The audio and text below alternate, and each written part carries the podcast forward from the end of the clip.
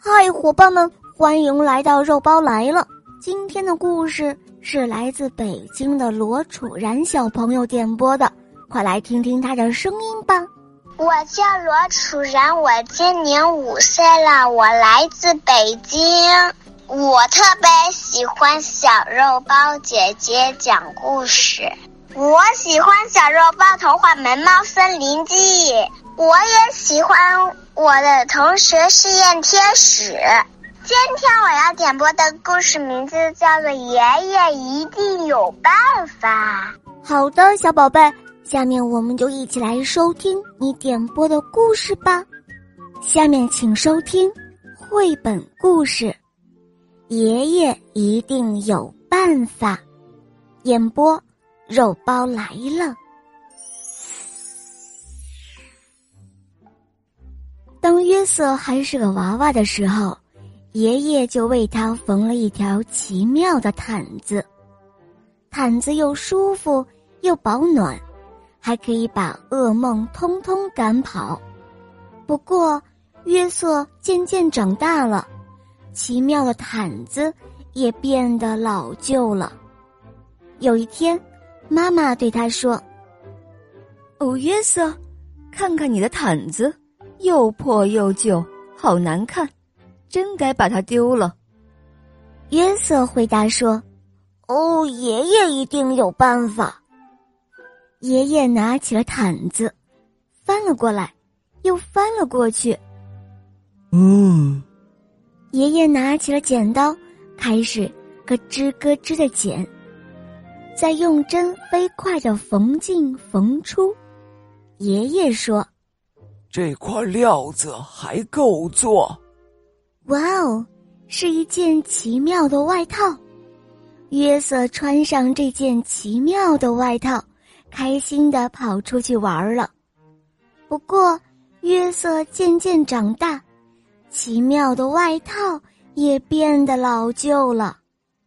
有一天，妈妈对他说：“哦，约瑟，看看你的外套。”都缩水了，变小了，一点儿也不合身，真该把它丢了。约瑟回答说：“哦，爷爷一定有办法。”爷爷拿起了外套，翻过来又翻过去。嗯，爷爷拿起了剪刀，开始咯吱咯吱的剪，再用针飞快的缝进。缝出，缝进，又缝出。爷爷说：“嗯，这块料子还够做。”哇哦，一件奇妙的背心出现了。第二天，约瑟穿着这件奇妙的背心去上学。不过，约瑟渐渐长大了，奇妙的背心。也变得老旧了。有一天，妈妈说：“哦，约瑟，看看你的背心上面沾满了胶，又沾着颜料，真该把它丢了。”约瑟说：“呃，爷爷一定有办法。”爷爷拿起了外套，翻过来又翻过去。嗯。爷爷拿起了剪刀，开始咯吱咯吱的剪，再用针飞快的缝进、缝出、缝进又缝出。爷爷说：“嗯，这块料子还够做。”哇哦，一条奇妙的领带！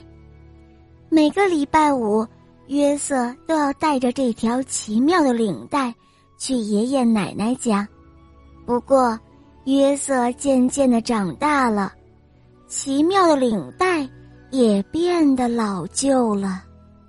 有一天，妈妈对他说：“哦，约瑟，看看你的领带沾到了汤，脏了一大块，弄得它都变形了，真该把它丢了。”约瑟说：“哦，爷爷一定有办法。”爷爷拿起了领带，翻过来又翻过去。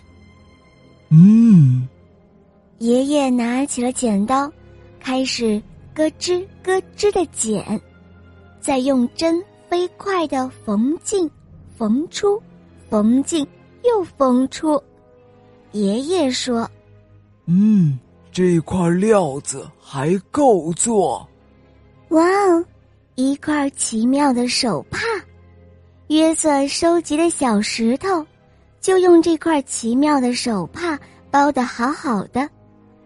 不过，约瑟渐渐长大了，奇妙的手帕也变得老旧了。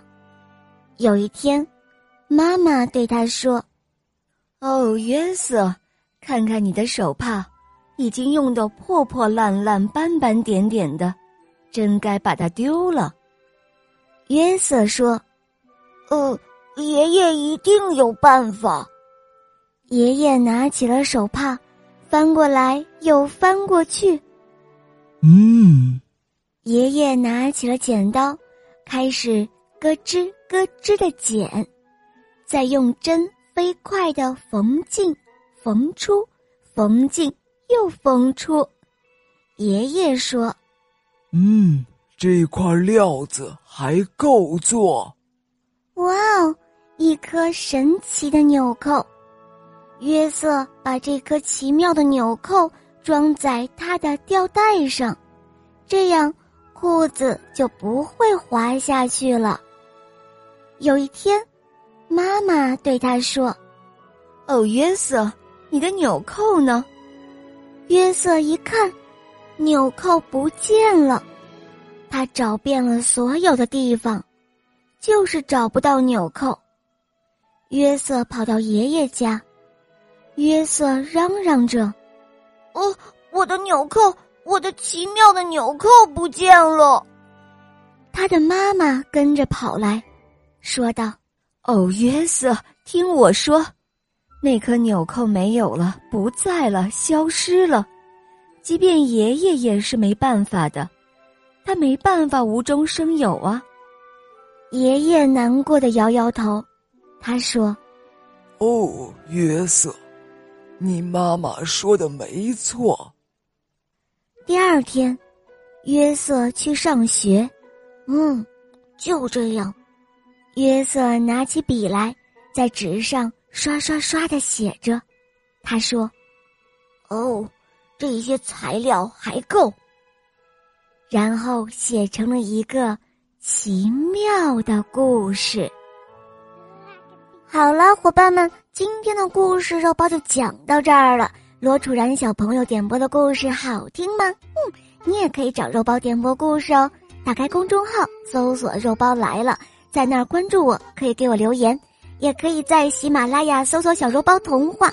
我的同学是夜天使，还有《恶魔岛狮王复仇记》，非常好听哦。